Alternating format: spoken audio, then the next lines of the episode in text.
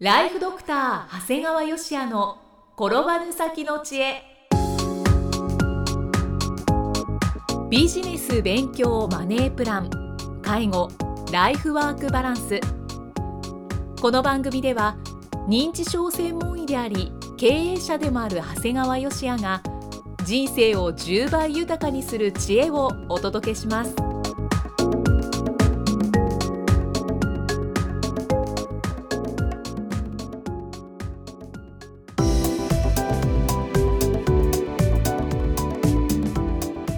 こんにちは、生きみえです。ライフドクター長谷川芳也の転ばぬ先の知恵。今回は第157回目です。長谷川先生今回もよろしくお願いします。お願いします。今回はどのようなお話でしょうか？まあ今回はねマイナンバーカードの話をしたいと思います。はい。結構ね昨年末ぐらいはすごい騒がれてたマイナンバーなんだけど、うん、最近あんまり聞かないよね。そうですねまあ、でもね、やはり、まあ、僕は個人的にはマイナンバーが普及した際の利便性っていうのはすごくあるなと思って、はい、まあ、できるだけこう取り組んでいこうと、まあ、お上がやれと言われたことはやっていこうかなと思ってるんです。ですから平成27年12月に、まあ、まず皆さんにも到着したと思うんですがマイナンバー通知カードを受け取るとすぐにインターネットで写真を添付してでいわゆる個人番号カードを請求しました、はい、でその後ね連絡もなく忘れかけてきた頃、まあ、34か月経ってたかなようやく個人番号カード受け取りの案内が届きました、結構遅いですね。遅いよもうびっくりした。だからだってインターネットでね写真添付してすぐ送ったらなんかすぐかなとか思ったらもう完全に忘れてたね。ただすごい、はい、受け取り場所は区役所まあ、区役所まで取りに来いということですね。そうですね。で受付時間がね、はい、平日の8時45分からなぜか15時までなんです。えーと、17時の閉庁までじゃなく。て15時まで、はあ、これ働いてる人普通行けないよね。行けないですね。ただ一応、はい、日曜窓口あ日曜も窓口が4か月に5回ほど開けられてるんですね。結構多いですね。多くない？4か月に5回だよ。月1回しか開いてないってことよ。あまあまあそうか。そうですね。はい。しかもその日曜日の受付時間が8時45分から11時まで、まあこれまあ名古屋市ですのからですか？ら他のところは違うかもしれないんですが短いね。短いですね。だから本当にこれこれ市民の便宜を考えてるとはとても思えない、まあ、でもねやっぱせっかくのマイナンバーですから時間を作ってまあ8時45分日曜日の8時45分に区役所に行きました、はい。まあ、分かりやすくね看板でもついてるかなと思ってらなんかどこ探してもない、うん、またちっちゃな看板がマイナンバー受取窓口と表示があるだけで、はい、でちゃんと現在の受付番号っていうのも掲示があるんだけど、これ手でやるやつでね。で誰も動かないまでずっと同じ番号なのね。で僕は思わず案内係の人ちょっとあれ動かさなあかんよって言って動かしてもらった。でなんか立ってる案内係もねもういかにも日曜日に借り出されました感でね立ってるだけ。でなんかうろうろして僕と同じようにどこかなって探してる人に、えー、誘導するような姿勢も感じられない。まあでもね、日曜日そうないもんですから、はい、もう市民の方がいっぱい次から次へ訪れるんだけども、それでも平気で11時で閉めちゃうっていうすごい感覚だよね。で結局貴重な日曜日の朝の1時間を費やしたんだよね。お疲れ様でした。ただねこれ後日談があって、はい、僕は一応1時間で受け取れたんだよね、はい、これまあ名古屋の場合だけなのかもしれないんだけど、うん、これ実はシステムの問題でそこまでやって当日カードが受け取れた人半分以下なんだって、システムがうまくいかなくてどうしても取れない人が半分以上いたっていうのが後で報道があってそうなんですね。よかった。と思って自分もしそれに当たっとったらもう切れまくっとったと思うその場で。だから先生はもう早めに行かれたからよかったんですね、うん、いやでもやっぱり同じような状況で行かれてやっぱりシステムダウンっていうのがあったみたいで。まあこれね久々に呆れてしまう公務員感覚を堪能させてもらったんだけどもちなみにイキさんマイナンバーカード受け取った？マイナンバーカードあの番号通知カードということ。をいわゆるやって今僕が言ったように写真を載せていわゆるマイナンバーの受け取り。ああカードを作ってないです。ね、僕の周りでマイナンバーカードを受け取った人ほとんどいないというか僕は誰も会ったことがないんですよね。これで本当に普及していくのかと。で実際このマイナンバーカードの交付を受けるとね一応いくつかの学びはあったんだよね。学び、うん、受け取るためには最初に言った今今の通知カードとあと本人確認資料が必要なんだよね、はい、で結構本人確認資料っていうのはまあ、例えば運転免許証やパスポートがあればそれで十分なんだけどそれがない人もいるわけだよね、その場合は健康保険証や年金手帳まあ、もしくは氏名、住所もしくは氏名、生年月日の記載された診察検討のから2点必要になってくるんだね、はい、まあ、内心思ったのはそんなに診察検定 強いものかなと 別に適当にかけちゃうのになと思ったりはするんだけどもなんか、ね、健康保険証とか、ね、年金手帳って分かるけどそれと診察券ってね僕ら診察券をすごく気楽に発行してるものからするとこんな重要なもんかなと思っちゃったんだけどね。そうですねあとね未成年の場合はまあ健康保険証と学生証でいいんだけども、はい、3月末から4月上旬だとねちょうど切れてることがあるんだよね。でだから特に新しいものがない場合は面倒になるね。そうですね、うん。でさらに15歳未満の場合は保護者が同伴する必要があり、はい、まあ、だから高齢者の場合は年金手帳と健康保険証両方持っていかなあかんよって、まあ、結構大変なことなんだなと思って。ちょっと手間がかかる場合もありますね。だからまあそれこそ免許証がある人は全然いいんだけどね車の運転免許証があれば、ただその時に言われたんでね。住民基本台帳カードを持ってるか否かを質問されました。そんなもんもちろん持ってないんだけども、はい、改めて住民基本台帳カードという全く普及していない名前がえらい新鮮だったなと思ってね。そうですね。私はあのちょっと運転免許証を持ってないので、うんうん、住民基本台帳カードを使ってるんですけどえー、そうなんですよ。健康保険証だと自分の顔写真が載らないのでまたもう一つ何か確認資料が必要になっちゃうんで、うん、台帳カードだと一つで済むので私は持ってるんですけどでもほとんど普及これものすごいレアだよね。そうですよね。だからやはりあのマイナンバーと一緒でその通知カードはもらってる人がいるんだけどそれをさらあの通知書はもらってるんだけどそのカードまで持ってる人で少ないんだよね、ただマイナンバーカードを発行してもらった場合はこれ返さないといけない。返さないといけないんですよね、はいでこういったチェックが終わると奥に入っておのおのがパソコンで暗証番号を設定する必要があるわけ。自分自分でやるの。向こうの人がやってくれない、それやってくれないよね。あなたの暗証番号いくつですかって入れたら漏れちゃいますから。まあそうですね。だから、まあ、若い世代の方だとねもうすごい簡単なことなんだけど高齢の方が改めて暗証番号を決めて自分でパソコンに入力する作業はもう相当大変だと思います、だからうちは家族5人で行ったんだけど、まあ、5人ともさっと打ってたっと終わって出てきたんだけどやっぱ奥の方でね高齢の夫婦の方なんかなんかいろいろやってるケースはありましたんでね、はい、うんだから大変だな。てない人の方が多いですよねきっと。で実際ね通知カードを受け取って個人番号カードを受け取るためにはそのいわゆるマイナンバーカードを受け取るために写真がいるんだよね、はい、で若い人なんかだとそれほどスマホで写真撮ってもいいし自分が持っている写真のデータを添付すれば済むんだけど高齢の方なんてまたここで顔写真撮ってそれを貼って送らなあかんわけだよね。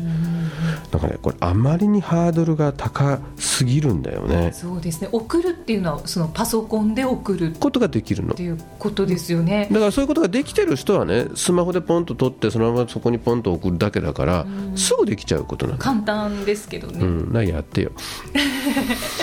そんなもう国がせっかくやろうとしてるのに足引っ張っとって何が住民基本台帳カードなんですかということだよね。すみません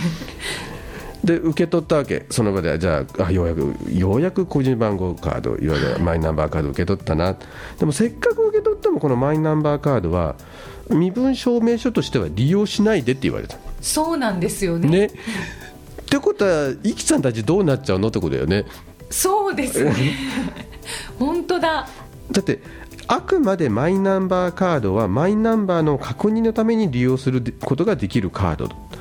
だから持ち歩かないでくれって言われたの、うん、えこれじゃあ入れててこれ身分証で違うって。じゃあ何なのこれはと思う。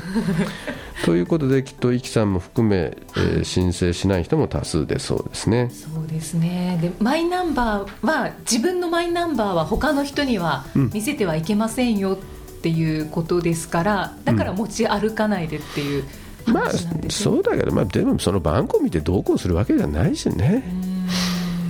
でちなみにカードには期限があります、はい。えー、通常は、えー、10年。で20歳未満の方は5年なんですね。これね運転免許証の書き換えってすごい人なんですよ。定期的に免許証を書き換えるとき、はい、だってでも運転免許証って運転する人だけじゃない。全国全国民じゃないよね、はい、ででもこれマイナンバーの更新って国民全員がやるわけだよね、うん、その人たちがみんな一斉に更新するって言ったらちょっと怖いなと思って。そうですね。じゃあ今はそんなに普及してないですけど、うん、本来もうみんながこう普及して持っていて更新の時期になったってなると大変ですね。頼むでその時は日曜日の朝から夕方まで開けといてと思いましたけどね。本当ですね。ただねこんな大変なマイナンバーなんですけどもしこのマイナンバーカードが普及したらねこれ便利なんですよはい、もう年金受給などの手続きの際やもういわゆる年金番号や雇用保険番号が分からなくても手続きが終了するし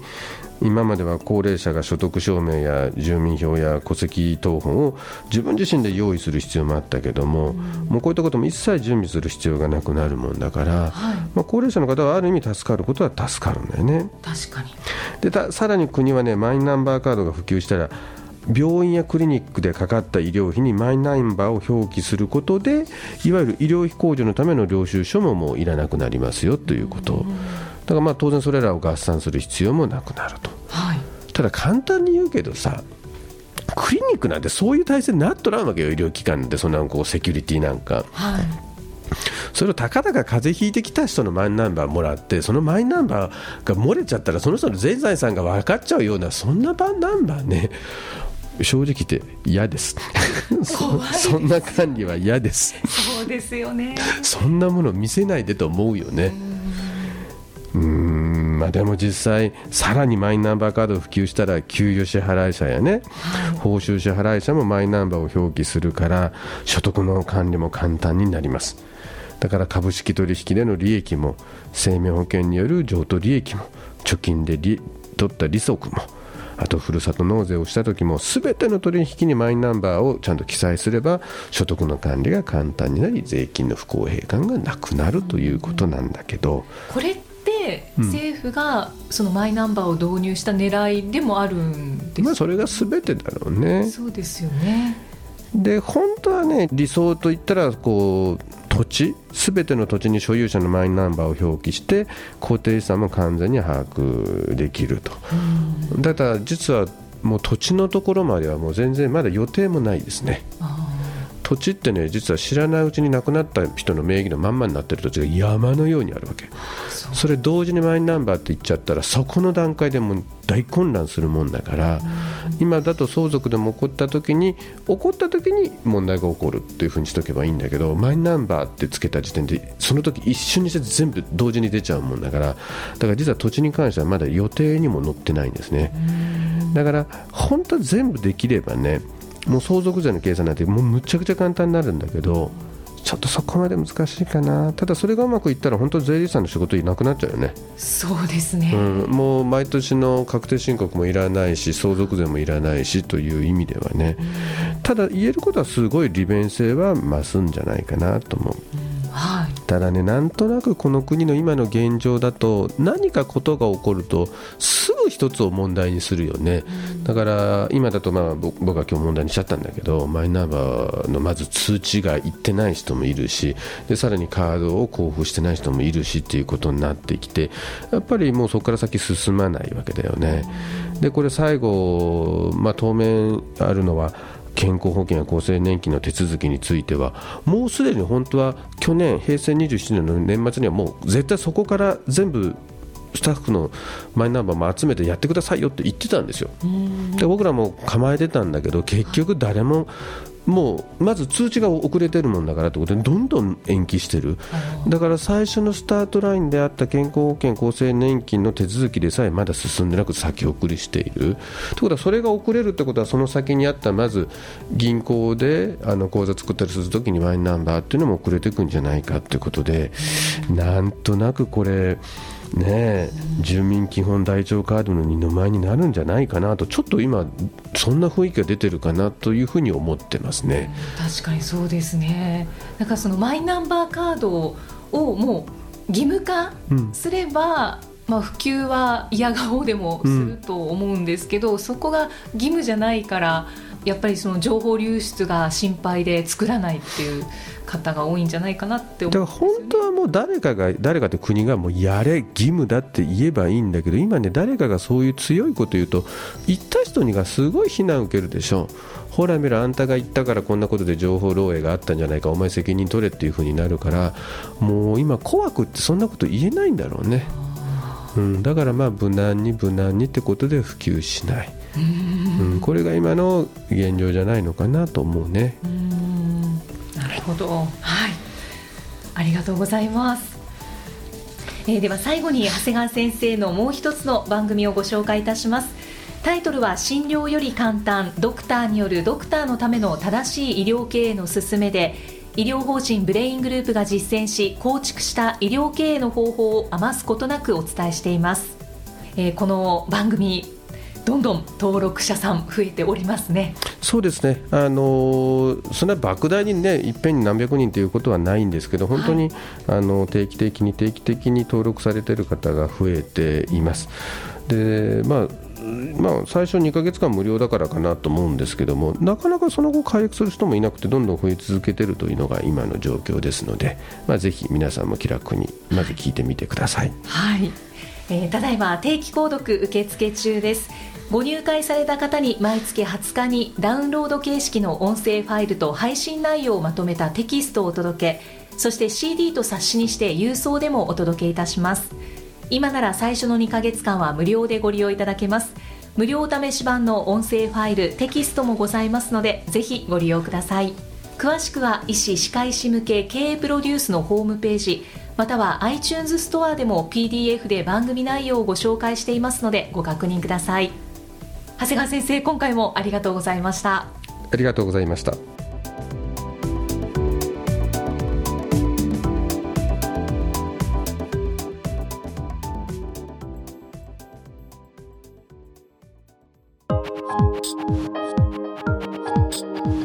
放送はいかがでしたか？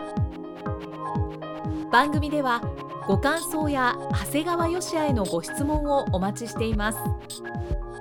番組と連動したウェブサイトにあるホームからお申し込みください。URL は http コロンスラッシュスラッシュ brain-gr.com スラッシュ podcast スラッシュ http コロンスラッシュスラッシュブレイン -gr.com スラッシュポッドキャストスラッシュです。それではまたお耳にかかりましょう。この番組は提供ライフドクター長谷川芳也。プロデュースキクタスナレーションは生きみえによりお送りいたしました。